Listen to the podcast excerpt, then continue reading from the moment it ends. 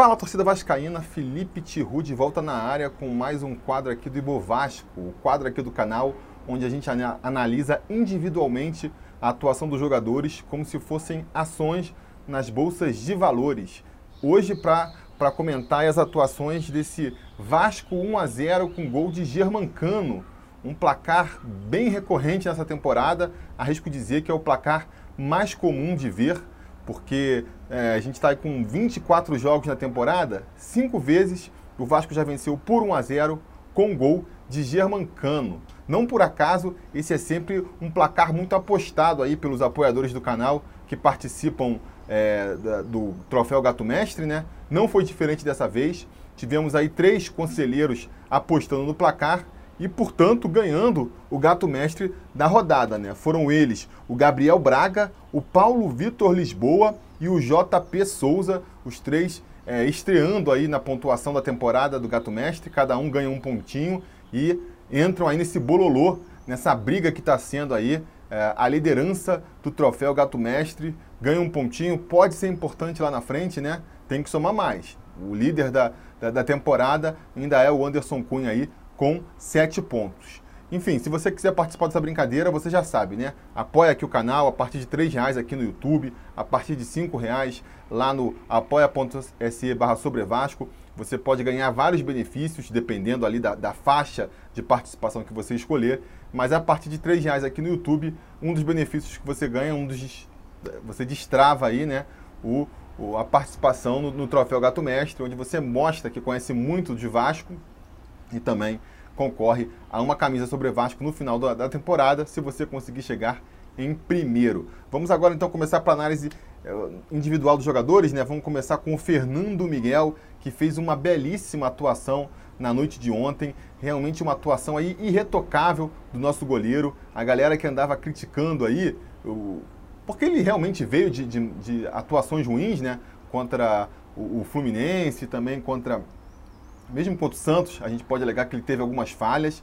Agora, nessa partida contra o Atlético Paranaense, acho que até mesmo aí o pessoal que, que implica, os haters do Fernando Miguel, vão ter que concordar. Não vão concordar, né? Sempre vai conseguir achar alguma coisa. Mas, na minha opinião, foi uma atuação impecável do nosso goleiro, fundamental para a gente conseguir essa vitória, porque vamos e venhamos, né? Se não fosse ali umas duas, três defesas mais difíceis do Fernando Miguel, a gente e acabar perdendo aí alguns desses pontos que a gente conquistou. Então ele vai subir aqui na nossa cotação e vai ganhar também aí o selinho de melhor jogador é, da partida. Eu acho que tivemos outros concorrentes, outros jogadores que talvez merecessem também esse selinho, mas eu acho, na hora de pesar aqui o, os prós e os contras, eu acho que o fato dele ter sido decisivo para a manutenção dessa vitória, né, fez com que eu resolvesse dar aí os três desse o selinho aí para o Fernando Miguel. Fernando Miguel que estava com 550 pontos, né? E sobe, portanto, aí para 600 pontos. Seguindo aqui a nossa análise, vamos falar de Pikachu, que já adianto também, já adianto para os haters do Pikachu, vai subir na cotação sobre Vasco. Poxa, você está protegendo mesmo o Pikachu, como é que você pode falar que ele fez uma boa atuação? Note que eu não falei que ele fez uma boa atuação, eu falei que ele vai subir na cotação do Sobre Vasco, porque aqui a nossa análise é comparando o jogador com o próprio jogador, né? No passado, no caso. E eu acho que não dá para negar que o Pikachu, que jogou contra o Atlético Paranaense, foi o melhor jogador do que o Pikachu que jogou contra o Goiás, por exemplo, onde ele fez uma partida bem ruim, né? E aqui, se a gente já tivesse o gráfico que eu quero implementar ainda, vocês poderiam ver que ele caiu, a cotação dele caiu contra o Goiás, depois se estabilizou nos jogos seguintes, foi contra o Fluminense e contra o, o Santos, né? Mas muito porque acho que ele já vinha melhorando nessas partidas, mas não o suficiente. Mas agora eu acho que depois dessa partida aí contra o Atlético Paranaense, já dá para falar inegavelmente que ele está jogando melhor do que jogou contra o Goiás. Ele está numa curva, é uma curva lenta de, de crescimento. A gente é, espera bem mais do Pikachu do que ele tem apresentado, mas acho que está melhorando. Né? E, e vamos acreditar que ele possa melhorar ainda mais, voltar a ser o Pikachu aí dos bons tempos, porque vai ser muito importante. Mas eu acho que nessa partida ele já mostrou algumas qualidades, principalmente no começo do jogo, né? Ele vai fazer ali uma finalização, a bola vem pela esquerda no cruzamento, ele tenta pegar de primeira, um chute difícil, até que foi um pouco mais alto, né? Mas seria realmente um golaço se ele conseguisse acertar aquele lance ali. Logo em seguida ele vai participar do lance do gol. Tem também ali a, a, a proatividade de sair, quando o Benítez pega a bola, de sair correndo para servir como opção. Quando ele recebe, ele lança a bola para o Benítez. É, mal, um, pouco, um pouco esticada, mas bem deu para chegar, deu para fazer o lance que vai terminar com o gol, né? Depois, eu acho que o Ramon ele vai fechar um pouco mais o time, ele viu que o time estava meio exposto, então o, o, Pikachu ele fica um pouco mais preso no final do segundo tempo ali na defesa. A defesa, a gente sabe, não é o forte do Pikachu, mas ainda assim, eu acho que ele conseguiu segurar bem as pontas por ali. Tanto que ninguém fica tranquilo com o Pikachu marcando, vamos dizer assim, mas, cara, os caras não criaram grande chance ali pela direita, não. Os cruzamentos que eles fizeram foram cruzamentos é, da intermediária ali, sem tentar passar pelo Pikachu nem nada disso. Então fez uma partida segura na defesa também. No segundo tempo, sumiu um pouco mais. Eu já esperava, porque comentei isso ontem no, no, no pós-jogo, né? Você jogar com ele isolado na ponta, se nem o Thales, que é muito mais qualificado com ele, consegue se criar, que dirá o Pikachu. Então ele ficou meio perdido lá na frente, sumiu um pouco no jogo. É, insisto, é um jogador que ainda tem que melhorar bastante para voltar às suas melhores atuações com a camisa do Vasco, mas está melhorando, né? Está melhorando, a gente pode é, ser mais otimista e acreditar que ele está voltando a subir de produção. Quem sabe com o Vinícius voltando ali no setor para ajudar ele ofensivamente, ele não volte a ser aquele Pikachu que já agradou tanta gente aí é, num passado recente, eu diria. Ele estava com bem poucos pontos, né? Só 400 pontos aqui no Ibo Vasco. Então vai subir agora para 450 pontos. Vamos falar agora do Miranda. O nosso zagueiro ali pela direita fez mais uma excelente partida. O Miranda vem se mostrando aí como já preparado para ser titular do Vasco, se for o caso. É, o nosso cria da base aí, que a torcida que acompanha a base já vinha botando muita expectativa nele, sempre foi um dos destaques da zaga na base do Vasco, mas teve oportunidade em, em temporadas anteriores aí e não aproveitou. Se mostrou um pouco nervoso, um pouco afobado. Nessa temporada agora não. As chances que ele está tendo, ele está aproveitando, está se mostrando um zagueiro seguro, está se mostrando um, um, zagueiro de recurso e está aí é, botando uma pulguinha na cabeça do Ramon. Quando eu digo, né, falando aí sobre o Lucão e sobre o Tenor sobre os jogadores da base aí que vocês querem ver como titular, é, e eu falo assim, cara, eles têm que se provar em campo ainda. Eu estou falando justamente de fazer o que o, o Miranda está fazendo aí. Aproveitou a oportunidade que apareceu, porque o, o Ricardo Graça é, ficou com Covid, e está fazendo belíssimas atuações, sabe? E a partir daí, desse momento em que o jogador da base atua assim que nem ele está atuando, ele começa a, a, a criar espaço e justificativa para realmente pleitear uma vaga de titular. Então, assim, ele fez uma excelente atuação contra o Santos, fez mais uma boa atuação contra o Atlético Paranaense. A gente vai subir mais uma vez até aqui a, a cotação dele, né? Vai ficar com a cotação bem alta, estava com 600, vai para 650 pontos. E se mantiver esse padrão aí nos próximos jogos, contra o Atlético Goianiense, contra o Botafogo, não sei se vai ter que jogar mais algumas partidas, né? A gente não sabe quando o Ricardo Graça vai estar tá apto a, a jogo de novo. Mas se ele continuar com essa mesma qualidade de atuação, vai colocar ali uma, uma pulguinha atrás da orelha do Ramon. Ele vai começar, e se o Ricardo não volta em alta, em alto nível, que nem ele vinha jogando, vai ficar uma sombra ali, né? Vai ficar uma sombra para o Ricardo Graça. Então, é assim que tem que fazer, é assim que a base tem que fazer. É, mesma coisa serve para o Marcelo Alves, né? Marcelo Alves, que acabou tendo mais uma chance nessa partida. Castan tinha sido poupado contra o Santos, e aí em cima da hora foi poupado agora contra o Atlético Paranaense também, né? Será que ele já foi poupado em cima da hora justamente porque o Ramon gostou do, do que o Marcelo Alves apresentou contra o Santos? Talvez, ele fez mais uma apresentação segura, está se mostrando aí também é, um jogador com quem a gente pode contar, né? Eu não tinha subido a cotação dele contra o Santos, que eu ainda queria esperar para ver um pouco mais, e agora eu acho que eu já posso subir com uma tranquilidade a, a cotação do Marcelo Alves aí. Está se mostrando um jogador muito seguro ali atrás, um jogador principalmente que para saída de bola tem muita tranquilidade, né? A gente ganhou muito ali com a, na saída de bola com o Miranda e com o Marcelo, são dois zagueiros técnicos, isso ajuda bastante se a gente vinha aí meio nervoso antes, lembra que há duas semanas atrás a gente tinha preocupação é, séria e justificável de que o que aconteceria se a gente não pudesse contar com nossos zagueiros titulares? E era uma, é uma preocupação legítima, porque a gente tinha dois grandes zagueiros, mas a gente não via nenhum reserva ali. Chegou-se a cogitar a volta do Anderson Martins para compor essa é, uma zaga reserva, ser um possível reserva, porque a gente não sentia firmeza num jogador que veio do Madureira, novo, de 22 anos, ou então jogadores da base que ainda não tinham se firmados. Uma um, um temor completamente justificável, mas que depois dessas duas partidas, eu acho que já se dissipou bastante. O Marcelo e o Miranda seguraram completamente as pontas aí, né? A defesa do Vasco se portou, a zaga ali se portou é, muito bem nesses dois jogos de ausência. E isso traz uma tranquilidade, né? Traz uma tranquilidade e é, uma expectativa para esses jogadores de que eles venham a ser aproveitados na frente aí. Acho que o Miranda virou já o reserva imediato, tanto do Castan quanto do, do Ricardo Graça, né? Porque o Miranda joga ali pelos dois lados. E o Marcelo também está ali como segunda opção, porque fez duas grandes atuações aí. Vamos ver como é que deve voltar para o banco, né? O Castan deve voltar a ser titular contra o Atlético Goianiense. Mas se o, se o Ramon resolver poupar o Castan por mais uma partida também, estamos seguros, ninguém vai ficar nervoso, que nem a gente ficou antes do jogo contra o Santos, né? Porque o Marcelo já mostrou que tem categoria para ocupar ali a posição, né?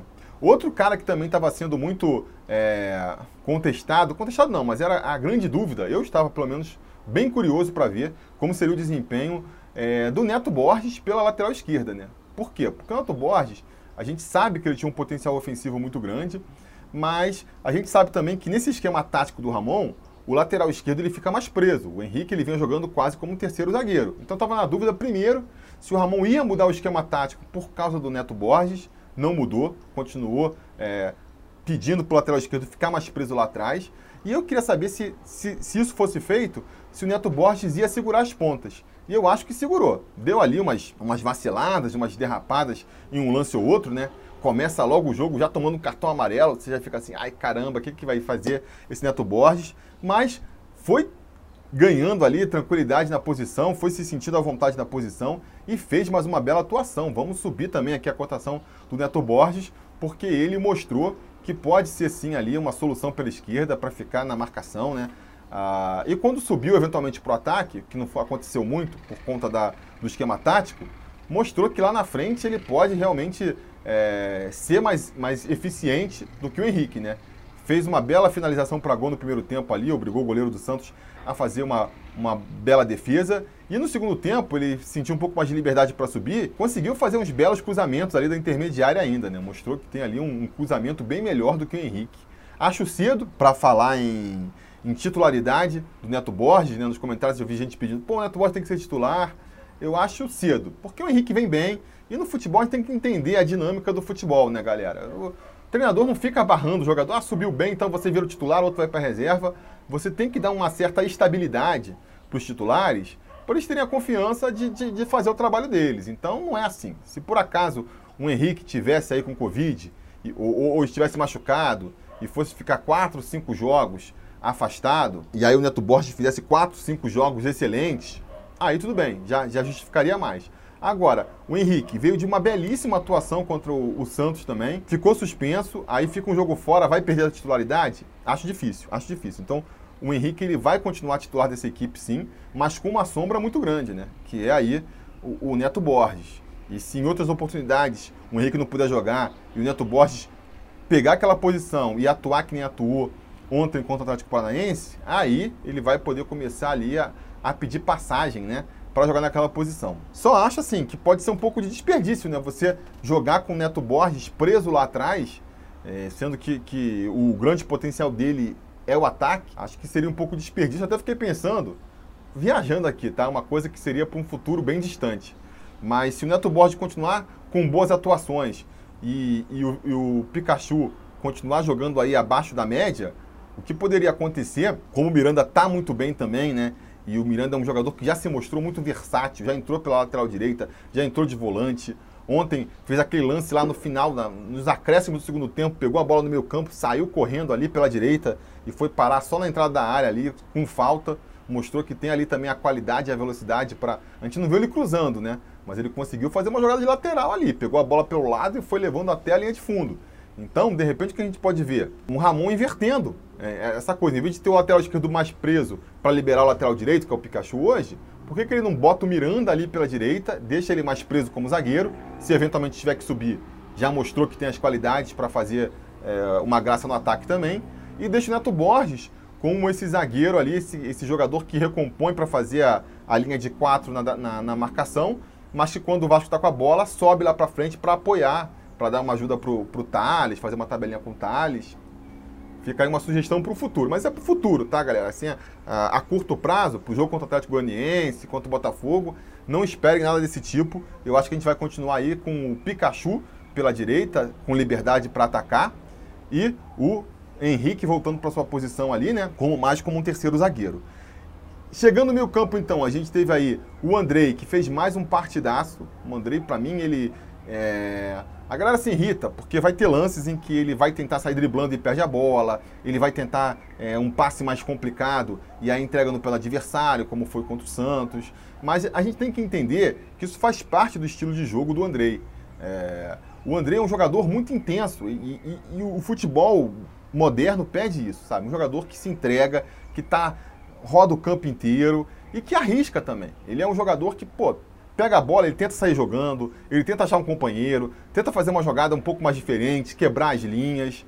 E, claro, você jogando sempre, arriscando ao máximo assim, é, uma hora você vai errar. Mas enquanto você estiver acertando muito mais do que errando, como é o caso do Andrei, vai valer a pena. Vai valer a pena. Porque jogando só o básico, só o feijão com arroz, sem querer se arriscar muito, você não vai se criar no futebol de hoje, sabe? É, a gente pode projetar isso para os times de maneira em geral. Você pega um time, por exemplo, que joga no chutão, que nem acontecia há 10 anos atrás. Anos atrás, todos os times não precisava ter eh, volante que saísse para jogo, zagueiro que saísse para jogo. Você pegava o goleiro ali, dava um chutão lá para frente e você tentava pegar aquela bola lá na frente, né?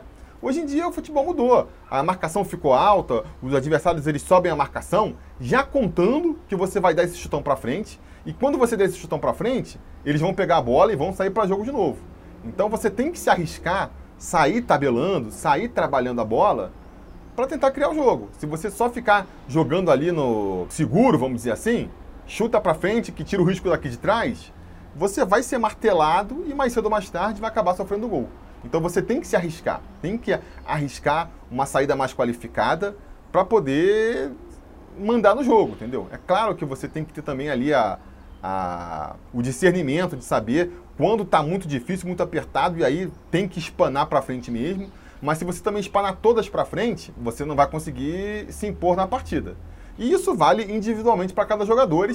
Eu acho que o Andrei, ele representa isso, é um jogador que está sempre tentando fazer a jogada mais mais difícil, mas que é a jogada que vai justamente conseguir é, quebrar as linhas adversárias, desmontar a defesa adversária, né? É, e insisto, né? Enquanto ele estiver acertando mais do que errando nessas jogadas, ele tem que ser sim elogiado. Ele vinha aí meio estabilizado e eu vou subir a cotação dele agora, porque eu acho que foi mais uma excelente partida. Vinha aí de 500 pontos, vai voltar a ter 550 pontos por causa dessa ousadia e desse diferencial que ele tem e que seu companheiro ali de, de volância justamente é o oposto, né?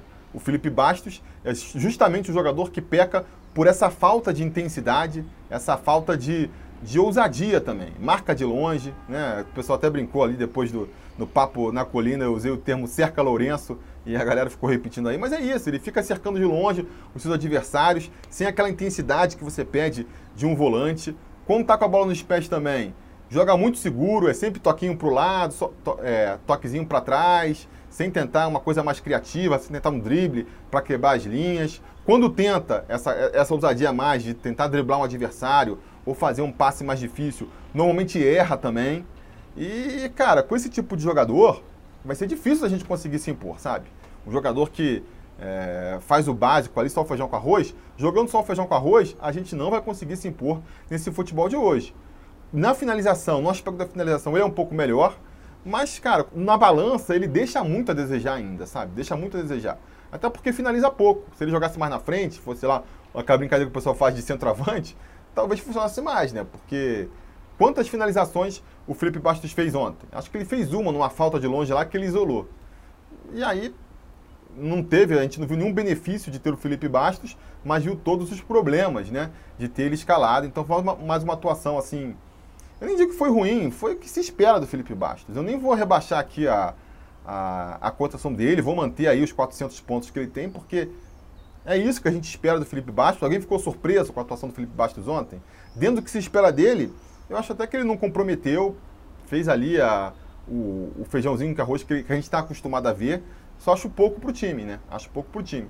Então, mesmo ele estando estabilizado, eu vou dar o selinho para ele de pior da partida, até porque eu acho que foi uma partida sem grandes destaques negativos, né?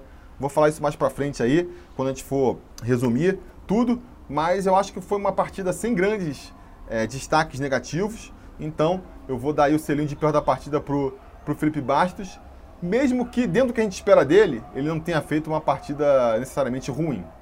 Seguindo um pouco mais para frente, a gente vai falar então do Benítez, e o Benítez, cara, que jogadoraço, né? Que jogadoraço.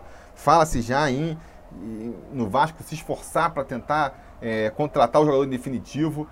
É complicado pela situação financeira do Vasco, mas eu acho que vale estudos sim, porque é um jogador que ele também ele representa o que a gente estava falando aqui com o, com o Andrei, né? Esse jogador intenso aí que, que joga, participa do jogo o tempo inteiro. Ele no ataque ele aparece pela direita, ele aparece pelo meio, ele aparece pela esquerda, ele aparece para criar, ele aparece para finalizar. Quando tá sem a bola, ele volta para defender também. Vai sair no intervalo, acho que até muito em função disso, né? Um jogador que nem ele, né, nessa maratona de jogos, um jogo a cada três dias, vai se desgastar. É natural que ele se desgaste, porque ele deixa tudo em campo mesmo, né? Deixa tudo em campo.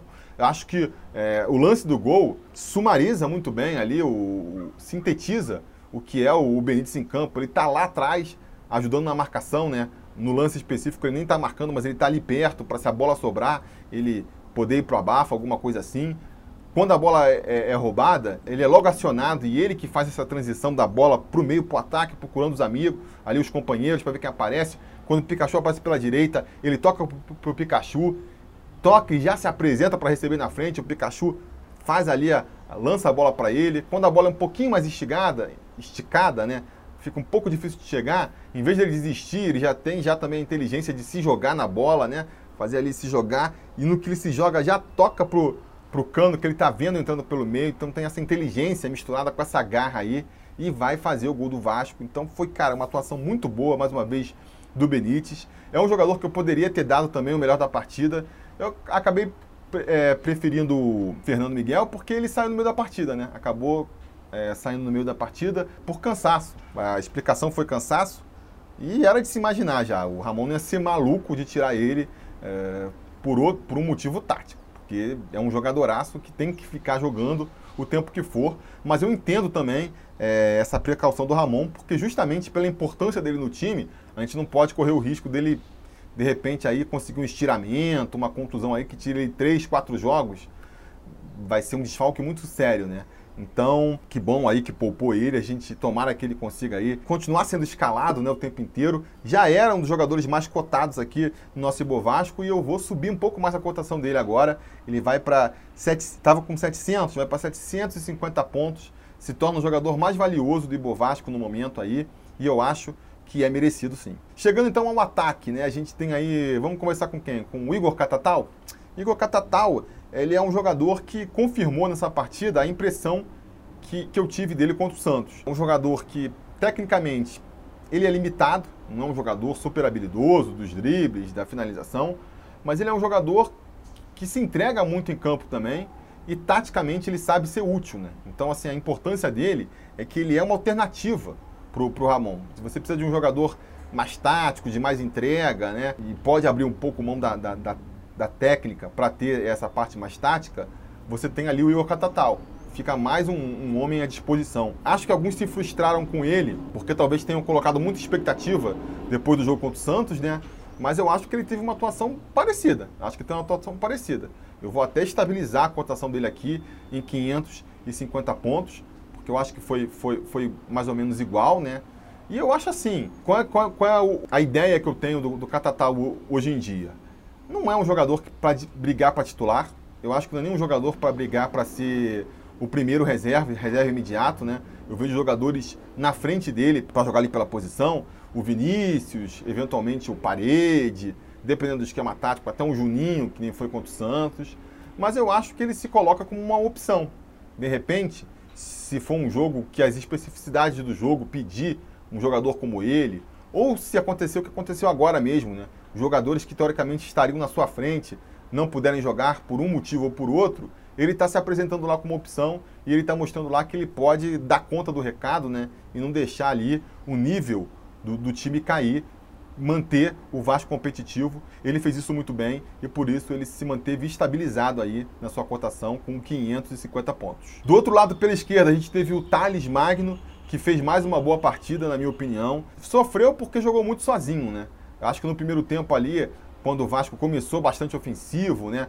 Com ele jogando mais como um segundo atacante, flutuando dentro da área, com o Benítez, com o Catatal naquela altura, né? Chegando próximo dele ali para tabelar, né? O próprio André aparecendo ali pelo aquele setor. Ele cresceu, natural que ele crescesse. Mas aquela formação ali estava deixando o Vasco muito desguarnecido, então o Ramon logo voltou para sua formação clássica e a partir daí ele começou a ficar muito isolado na, na, esquerda. Ele recebia a bola, conseguia driblar um, conseguia driblar dois, mas faltava um companheiro ali para tentar uma tabela eventualmente, né? Enfim, acho que ele está recuperando assim a confiança e a forma aos poucos.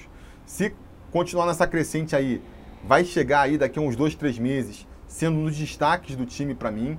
Eu acho que tem que se apostar nele mesmo, porque em termos de recursos técnicos é o que a gente tem de melhor aí no elenco do Vasco. Mas ontem fez uma atuação assim igual a, a contra o Fluminense, né? Eu não achei que ele foi melhor do que contra o Fluminense, por isso eu vou estabilizar a cotação dele em 550 é, pontos. Já estava com 550, vai manter os 550 pontos aí. Mas foi uma boa atuação do Thales. Estou muito confiante nele no futuro ele possa vir a ser cada vez melhor. Finalmente, fechando aí os titulares, vamos falar de Germancano, que fez mais um partidaço. Eu vou subir a cotação do Germancano também. O Germancano estava com 550 pontos, vai para 600 pontos agora. Por quê? Além dele fazer o que se espera dele, que é gol, nas poucas chances em que o Vasco tem, a grande qualidade, um dos grandes méritos do Vasco nesse começo de trabalho é você ter um Germancano, um cara que consegue ter ali o aproveitamento dele lá na frente, é fundamental. O Vasco ontem fez mais uma vez uma partida onde chegou muito pouco lá na frente, criou muitas poucas chances, e isso, há alguns anos atrás, representaria mais um empate, se bobear até mais uma derrota do Vasco. Já vimos Vasco criando muito mais chances lá na frente do que esse aí, e sem um cara para empurrar a bola para o fundo do gol, né? O Vasco perdendo é, gols e gols lá na frente, porque não tinha um jogador que nem o Germancano, né? em outras realidades, em Vascos de outras temporadas, a gente teria ou empatado ou até mesmo perdido esse jogo, porque ia criar uma chance ali, o, não ia ter um jogador com, com a, a categoria e a frieza, né? E, a, e o posicionamento do Jamancano para estar tá lá e empurrar a bola para o fundo das redes. Então, tem sido um dos jogadores mais importantes do Vasco aí nessa campanha é, do Campeonato Brasileiro, né? E eu vou subir um pouco dele, subir um pouco aqui a, a cotação dele nesse Bovasco, porque eu percebi que ontem, além dele estar tá ali fazendo gol, ele voltou um pouco mais para tentar, tentar distribuir, participar um pouco, ele que estava muito isolado lá na frente. Acho que é uma coisa que ele pode fazer, né, para tentar entrar um pouco mais na partida, já que a gente não está conseguindo, o Ramon ainda não conseguiu fazer um esquema em que a bola chegue mais vezes lá na frente para ele decidir. Então, que ele volte e tente ajudar ali a, a criar o jogo, a criar as oportunidades até para ele mesmo, né? Mais uma boa partida do Jamancano. Falando dos jogadores que entraram no segundo tempo, então, vamos começar falando do Caio Tenório, que entrou no lugar ali do, do Catatal, né? Acho que foi uma tentativa de justamente reforçar um pouco mais a defesa. Avança o Pikachu para jogar na frente e o Pikachu tem um poder de marcação melhor do que o Igor Catatal. E foi uma boa partida do, do, do Tenório, né? Mas aquilo que eu estava falando do Miranda, né? O pessoal fica pedindo aí pro Pikachu ser, ser barrado e pro Caio Tenório virar titular eu acho que ontem, na oportunidade que ele teve, ele ainda não fez uma partida que justificasse isso. Você pode até alegar aí que o Tenório ontem, jogando ali de lateral, foi melhor do que o Pikachu, mas você vai ter que admitir que não foi tão melhor assim, né? Foi mais, manteve o nível ali, manteve o nível e para mim já tá bem bom. O garoto aí foi o sexto jogo dele na temporada, como entre os profissionais, na, na vida, né? Porque foi a, ele subiu para os profissionais esse ano e está conseguindo segurar as pontas lá, para mim está excelente, está muito bom. Né? A perspectiva de que ele possa ser mais útil para o time no futuro, para mim, ele é bem grande. Mas não está no momento dele ser titular ainda. Não vejo. Vamos ser práticos aqui, vamos ser pragmáticos. Nenhum treinador vai barrar um jogador que já é ali antigo no time, que nem é o caso do Pikachu, mais velho, mais experiente, que já mostrou em outras temporadas um potencial grande, já, já, já foi. Teve algum momento aí na, na trajetória do Pikachu pelo Vasco em que ele já foi um dos principais nomes da equipe. Você confiava, quando o Vasco entrava em campo, esperava-se do Pikachu ser o, o homem que resolvesse. para mim era uma tarefa acima do que o Pikachu pode fazer. Mas a gente já viu essa situação, né? E aí você não vai barrar um jogador desse para botar um moleque da base que nas chances que teve foi legal. Isso não vai acontecer. Não vai acontecer.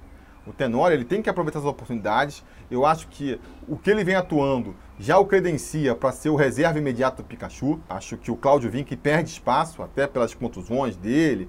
Agora estão falando que ele vai ser negociado, né? Talvez até o Vasco tenha mais é, confiança em liberar o, o Cláudio Vinck para ir lá para o Marítimo, porque está vendo que o, que o Tenório consegue segurar as pontas ali como um bom reserva, mas para pleitear a vaga de titular, ele vai ter que jogar mais. Ele vai ter que jogar mais do que jogou até aqui. Vamos então aí estabilizar a cotação do, do Caio Tenório, ele mantém seus 600 pontos e, e, é isso, né? Vai crescer com o tempo, temos que ser pacientes com o garoto também.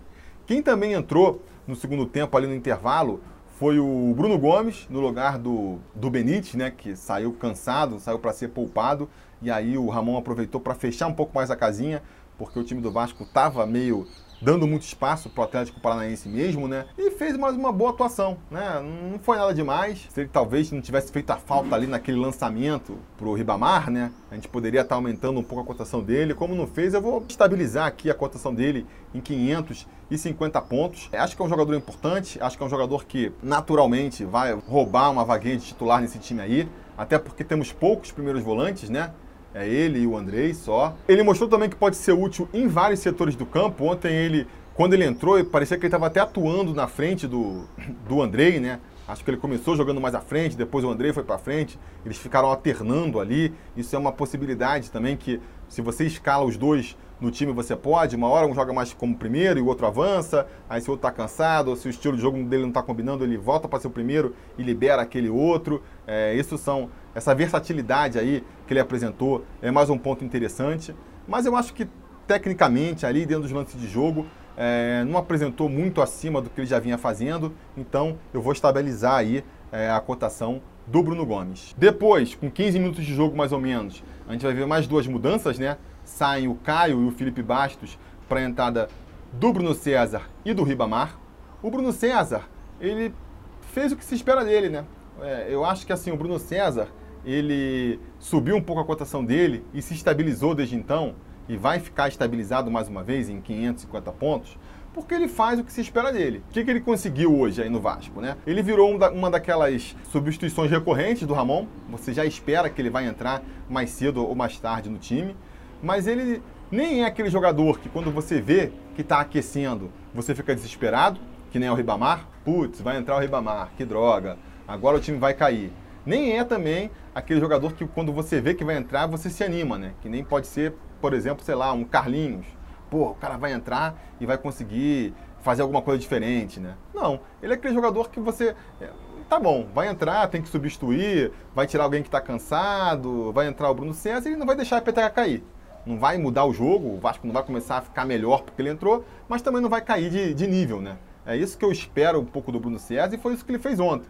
Talvez tenha atuado um pouco abaixo aí do que nas últimas partidas, mas nada demais também, né? Ele continuou ali segurando as pontas, fazendo o que se espera dele e por isso está estabilizado. Ao contrário do Ribamar, que ontem fez uma bela partida, né? Infelizmente não pôde ser premiado com aquele golaço. Aquele golaço ali realmente acho que aumentaria muito a moral dele com a torcida. Mas na prática ele fez, né? O jogo estava ali, o juiz depois vai anular, mas quando ele fez o gol, o jogo estava sendo jogado para valer. Ninguém estava achando que aquela jogada ia ser anulada. Então foi um golaço do Ribamar que para mim mostra, se ele atuasse sempre, que nem ele atuou ontem, seria um jogador muito mais valoroso para o Vasco do que vencido, né? Vencendo. E, e teria, seria muito mais xodó da torcida do que vencendo. Não sei, eu não sei se dá para esperar que, que, que ele venha a ser esse jogador, sabe? Eu acho que ele é é novo também, né? Ele despontou muito cedo no futebol lá, subiu profissional com 17 anos no Botafogo, tem 22 hoje. Então, assim, é um cara novo ainda, mas que está há 5 anos no profissional aí, parece até que é mais velho, né? Tem, fisicamente, umas características que o distinguem da, da maioria, e é por isso que eu acho que se, se insiste tanto com ele. É um jogador que, ao mesmo tempo, é muito forte e, ao mesmo tempo, é muito veloz, né? Então, assim, são características muito importantes para um jogador. Se ele tivesse um pouquinho mais de qualidade técnica, poderia ser um jogadoraço. Mas tem essa questão que eu acho que é psicológica. O jogo de ontem reforça isso para mim. Porque, cara, como é que o cara faz um golaço daquele ali, pega a bola ali do meio campo, tira do zagueiro, bota lá no cantinho e quando recebe a bola na, na cara do gol, ele tropeça na, nas próprias pernas. Não tira da minha cabeça que é uma coisa no psicológico dele ali. Se ele conseguir trabalhar isso, e aí ele vai ter a temporada perfeita para isso, né? Porque tá sem a torcida, para ficar buzinando no ouvido dele, tem o apoio do, dos jogadores. Então acho que essa temporada vai ser fundamental pro, pro Ribamar no Vasco, pelo menos, né?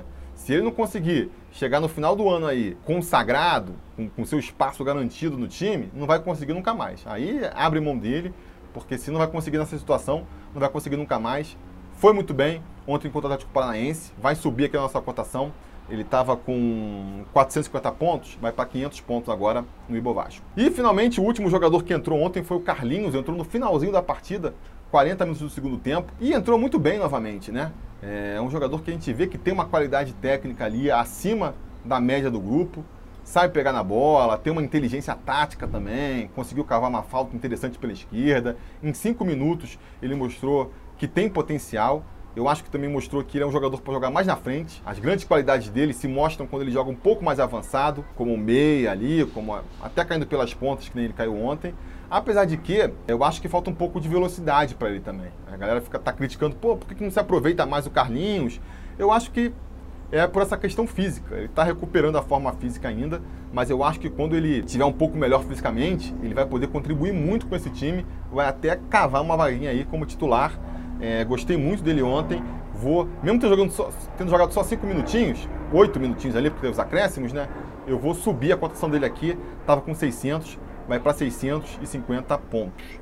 E então vamos terminar aqui nosso Ibovasco falando do Ramon, né? Ramon que fez aí um excelente trabalho. Eu acho que ele conseguiu tirar do time tudo que dava para tirar do time. Porque se vocês repararem, eu não, eu, eu não negativei ninguém hoje. Todo mundo ou estabilizou ou melhorou um pouco. Isso seria de supor num, num jogo em que o time foi todo pô, muito bem, o Vasco dominou a partida, deu uma goleada. Como é que eu tô fazendo isso? E se você for ver meu pós-jogo ontem, você vai ver que é, num jogo em que eu achei que o time foi mal, que o time deixou a desejar, que o time em nenhum momento teve o controle da partida. Cara, eu acho que isso se deve muito ao técnico. A gente não pode tirar é, da cabeça que o, o, Vasco que foi a campo ontem foi um Vasco extremamente desfalcado. Extremamente desfalcado. Jogando com jogadores, formando sua espinha dorsal ali, jogadores que até outro dia ninguém levava fé de que pudesse é, atuar no time. Marcelo Alves, Catatal, o próprio Bruno César, Ribamar. Foi com esses caras, o Pikachu está em uma fase, Fernando Miguel em uma fase, né? É com esses caras que a gente teve que contar para conseguir a vitória ontem. E eu acho que isso só aconteceu porque o Ramon conseguiu armar um esquema tático que soube tirar o melhor de cada jogador, que soube levar cada jogador ao limite ali, a ponto a gente conseguir fazer um jogo competitivo e, na oportunidade que teve, abrir o placar e depois ter também é, a tranquilidade para manter aquele resultado sem sofrer grandes sustos lá atrás. Gente. No segundo tempo, talvez até o Atlético Paranaense tenha sido melhor, o Atlético Paranaense dominou a partida em termos de possessão de bola, né? Mas não criou grandes chances. Não foi um massacre, não foi ali uma, uma coisa de que a gente via que o, que o Atlético Paranaense ia fazer o gol a qualquer minuto. Acho que isso se deve muito ao esquema tático, às ideias, às mudanças táticas durante a partida também, que é o que a gente já espera do Ramon, né? Então, assim, eu vou estabilizar. Pode até subir, mas eu vou estabilizar aqui a cotação. O Ramon já, já, já enchi a bola dele na última rodada, né? Virou o melhor da, da última rodada. Então, eu vou estabilizar aqui é, o Ramon em 550 pontos. Com isso, o Ibovasco, que estava em 538 pontos, vai para 535 aí acho que o próprio índice Bovasco aqui mostra o que eu estava falando do Ramon, né? Por quê? Como é que eu subindo, só subindo, estabilizando, ainda o Ibovasco ainda ficou aí dois pontinhos abaixo do que estava na semana passada? Explico. O, o Ibovasco no seu auge lá, quando atingiu o seu pico, estava contando com jogadores que, por serem muito bons, já estavam com a pontuação muito alta. Então você pega o Henrique, estava com 700 pontos, é, o Castan, o Ricardo Graça, Vinícius, todos esses caras são jogadores que estavam muito bem pontuados, porque eram jogadores que vinham fazendo a diferença no time. E aí, de repente, você tira esses jogadores do time e pega um monte de cara lá que estava pouco cotado, porque justamente ou teve poucas oportunidades, ou porque estava numa má fase mesmo, e ainda assim consegue segurar as pontas. Esse está o grande mérito é, do time de ontem. Né? Antes do campeonato começar, quem diria que você pega assim, pô, o Vasco vai jogar vai estar tá lá nas cabeças, vai estar tá brigando lá no alto. e mesmo todo desfalcado, vai conseguir é, o resultado, do jeito que for, né? Foi um jogo difícil, o pessoal até falou assim, ah, soube, o Vasco soube sofrer, né? E eu acho que isso explica muito. A, a série de desfalques que o Vasco teve explica muito porque que foi talvez uma vitória assim mais difícil do que a gente esperava, né? Então, é, acho que esse é o grande mérito do, do Ramon e do time na partida de ontem. Acho que para a gente continuar aí, tendo essa, fazendo essa boa campanha, com esse bom aproveitamento, um aproveitamento aí de dois pontos por partida, é um aproveitamento que bota a gente no, no mínimo ali no, no G4. Se a gente conseguir manter esse aproveitamento, pode, pode ter certeza de que a gente termina o campeonato no G4, que nem a gente já está, inclusive. Né? Acho que, que é o grande ponto a se, a se exaltar dessa partida de ontem foi isso, né? A, a profundidade que o elenco do Vasco vai ganhando, jogadores que eram meras apostas e que estão aí se, se, confirmando, né? E várias, ma, mais de uma. Isso aí é um, é um índice de acerto muito grande que precisa ser exaltado. Enfim, com isso a gente encerra aqui nosso Ibo Vasco. Espero que vocês tenham gostado. Digam nos comentários a opinião de vocês sobre, sobre essas avaliações, o que vocês acharam, o que vocês acharam de bom, de ruim. Vocês sabem, a, a conversa continua sempre aqui nos comentários. Não se esqueçam também de curtir o vídeo, assinar o canal, ligar as notificações, porque se tudo der certo e nada der errado, amanhã eu volto com os gráficos de desempenho sobre Vasco. Quem acompanha o canal aqui há mais tempo sabe o que, que é, está esperando ansioso. Se você chegou há pouco tempo, não deixe de voltar amanhã para conferir, porque é um dos quadros aqui que a galera mais gosta de ver. Beleza? Posso contar com vocês? Espero que sim. A gente vai se falando. A realização desse vídeo só foi possível graças ao apoio inestimável dos conselheiros do Sobre Vasco. Ajude você também ao Sobre Vasco continuar no ar, se tornando um apoiador em apoia.se barra Sobre Vasco ou sendo um membro do canal aqui no YouTube.